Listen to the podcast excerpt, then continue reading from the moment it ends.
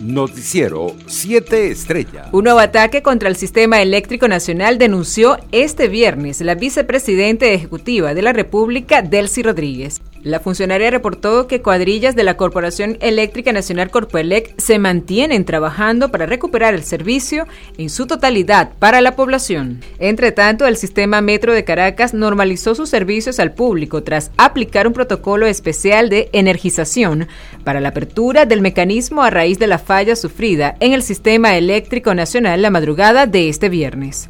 Por su parte, Juan Guaidó atribuyó a la corrupción incapacidad e indolencia el apagón sufrido esta madrugada, que dejó sin servicio eléctrico a 20 estados del país.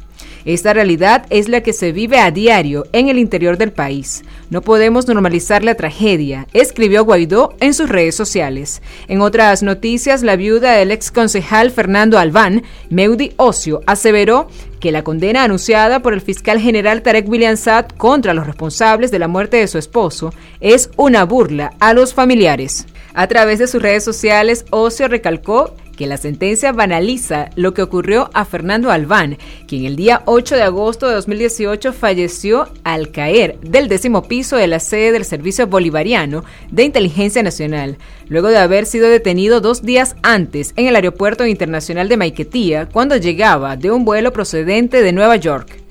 Entre tanto, más de mil estudiantes de la Facultad de Odontología de la Universidad Central de Venezuela protestaron exigiendo el reinicio de clases tras sumar 643 días sin actividades desde el inicio de la pandemia del coronavirus. Internacionales. El presidente de Nicaragua, Daniel Ortega, dijo el jueves que Colombia es un narcoestado y criticó a su homólogo colombiano Iván Duque por cuestionar a su gobierno en los foros internacionales en materia de derechos humanos.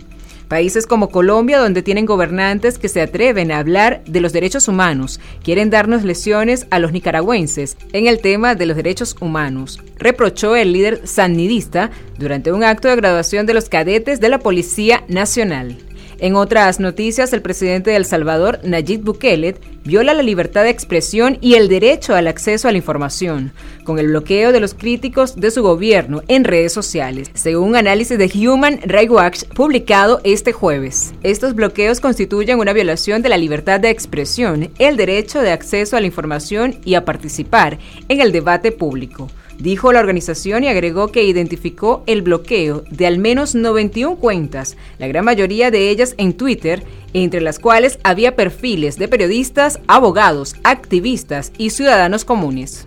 En otras noticias, Rusia registró este viernes 1.080 muertes por COVID-19, la cifra más baja de fallecimientos en los últimos dos meses, según las autoridades sanitarias. De acuerdo con el Centro de Lucha contra el Coronavirus, en la última jornada fueron detectados 27.743 nuevos contagios, casi mil menos que el día anterior. Por su parte, Corea del Norte conmemora este viernes el décimo aniversario del fallecimiento de Kim Jong-il, cuyo poder heredó su hijo y actual líder del régimen Kim Jong-un. El hermético régimen rinde tributo a la figura de Kim Jong-il a través de exposiciones y otros actos conmemorativos, aunque por el momento los medios norcoreanos no se han hecho eco de grandes actos, como sucedió con el primer y segundo, tercer y quinto aniversario de su muerte. Economía. Las exportaciones en el país aumentaron 30% en comparación con 2020, según lo aseguró el presidente de la Asociación Venezolana de Exportadores, AVEX, Ramón Goyo. En una entrevista con una radio local, Goyo explicó que el sector privado se ha planteado generar ingreso por medio de exportaciones para compensar las pérdidas por la caída del consumo interno. Deportes.